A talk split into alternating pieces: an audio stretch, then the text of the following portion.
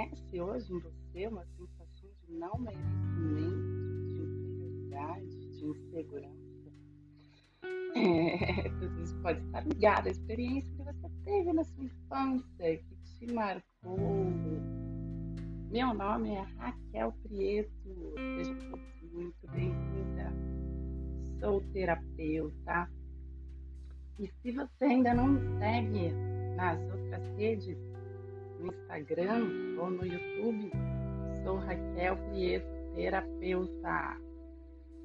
E sobre como a sua vida é hoje e como ela é resultado daquilo que você viu, viveu e sentiu na vida, são os meus assuntos favoritos. Nós somos a história que nós contamos da nossa história.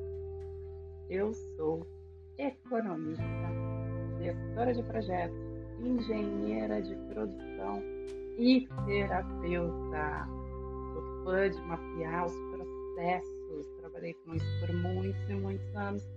E agora também trabalho mapeando os processos emocionais da vida das minhas clientes sou criadora do programa Vida Sensacional, que através de técnicas internacionais, ao longo dos últimos tempos, ajudou diversas mulheres a voltar a se centrar, a ter paz, a viver a vida mais leve, a buscar seus sonhos, a se colocar com mais assertividade em relacionamento. Ai, ai, ai. E hoje o nosso tema é tive pais narcisistas e agora? Você já teve? Já esteve em algum relacionamento abusivo? Seja ele com seus amigos, com o namorado, marido ou até mesmo com seus pais? Reconhece hoje em você uma sensação de não merecimento, de inferioridade, de insegurança? Pois é, isso tudo pode estar ligado a tido pais narcisistas. Na verdade, a expressão é mais comumente falada sobre narcisistas. Esse conceito, esse conceito está ligado à característica de mães que tiveram filhos, mas que estavam mais preocupadas consigo mesmas do que com suas crias. Muitas vezes tiveram filho para poder viver mais uma experiência de vida, ou para aumentar o envolvimento com o marido, para atender também a expectativa dos outros, estar fora do seu casamento. Enfim. Perfil de narcisista é da mãe que quer o tempo todo a atenção, a admiração e muitas vezes desqualificam os outros e até humilham seus próprios filhos. Chegam até, eu já tive é, momento que eu é, recebi essa, esse relato de mães que no aniversário do filho exigem que o parabéns seja dado a ela, não ela.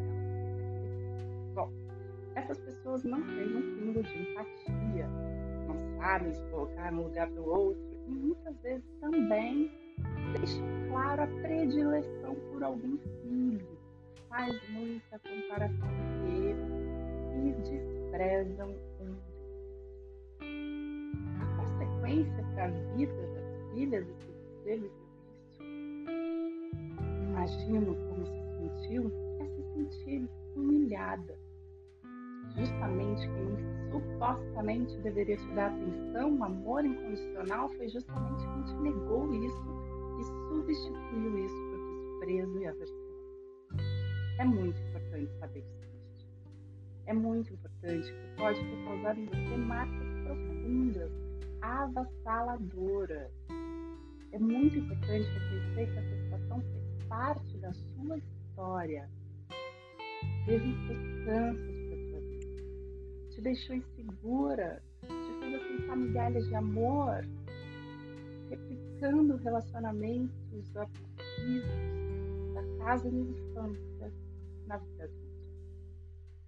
Sim, aconteceu mas quem quer viver diferente precisa refletir profundamente a respeito. Não adianta caprichar no nome, que damos a esse comportamento que a nossa mãe teve.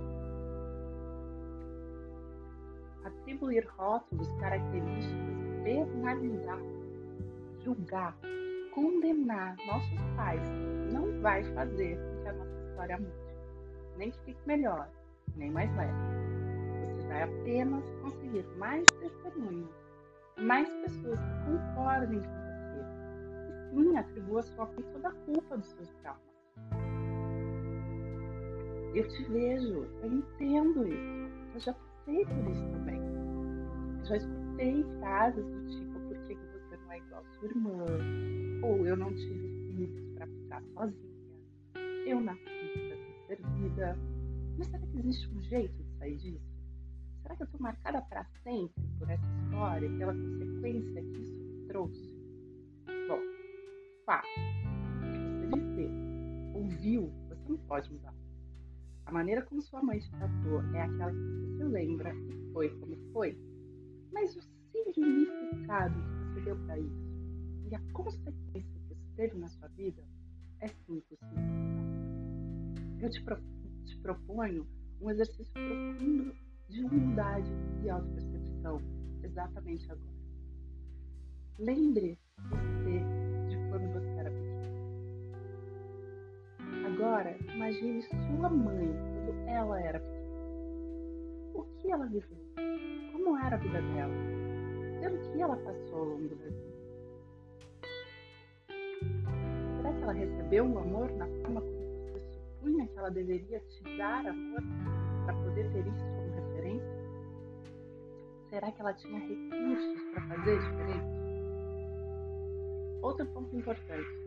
Quando ela te tratava dessa forma, te criticando, só defeitos, nem olhando para você, será que no fundo, no fundo, ela não tinha mínima, remota, incontestável intenção positiva de te fazer crescer, de te fazer forte, de te tornar independente, capaz? Olha, por anos, eu também que a minha mãe sequer me pegava no colo. Como pode? Claro que ela me pegou no colo. Eu era um bebê, tem que pegar no colo. Mas sabe aquele colinho? Te dá um colinho. Criança que já sabe andar, que já sabe falar, mas ainda tem esse colinho. Esse colinho que eu não tinha. E eu fiquei nesse lugar de reclamar e até jogar isso na cara da minha mãe por anos e anos. E anos. Um dia eu entendi eu soube que no fundo o que ela temia era me pegar demais no colo, isso me tornar mimada, frágil e dependente. Ela me poupou carinho para me fazer forte e eu enxergava como falta de amor. Eu entendi que eu não era boa o bastante para ela. Só foi possível sair desse lugar quando eu fiz um trabalho terapêutico profundo. Porque até um momento eu entendia e dizia, eu entendo, eu perdoo, eu estava sendo só arrogante e superficial, eu estava trabalhando. Mas quando eu vivenciei isso no processo terapêutico, eu pude dar outro rumo para a história. Quando eu senti isso de verdade, pulsando junto com o meu choro, no meu coração, eu pude ressignificar. Você também pode criar a possibilidade de se amar mais, de perceber quanto amor recebeu só pelo fato de estar aqui viva, de ter tido alimento, casa, saúde, escola, para poder estar aqui ouvindo, me ouvindo falar, mesmo que tenha faltado, te faltado o carinho dela, o amor dela, a atenção dela, a forma que você gostaria, ainda assim houve amor. E quando eu pude perceber isso na minha história e perceber que a minha mãe só podia me dar o que era possível ela me dar, e os recursos que ela tinha, quando efetivamente eu pude sentir isso durante um processo terapêutico, pude, pude começar a me sentir preenchida de amor, de me sentir merecedora, capaz de ter sucesso. E hoje eu ajudo outras mulheres a olharem para sua história, para suas mães, e também fazer um trabalho de resgate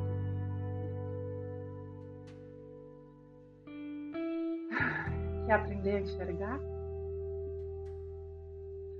Bom, Se você gostou desse podcast, curta, compartilhe e me siga nas redes.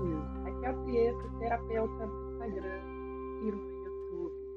Se você quer aprender a enxergar, se você quer dar um novo significado para a história que você viveu, me manda uma mensagem, me procura. Vamos conversar. Eu te vejo.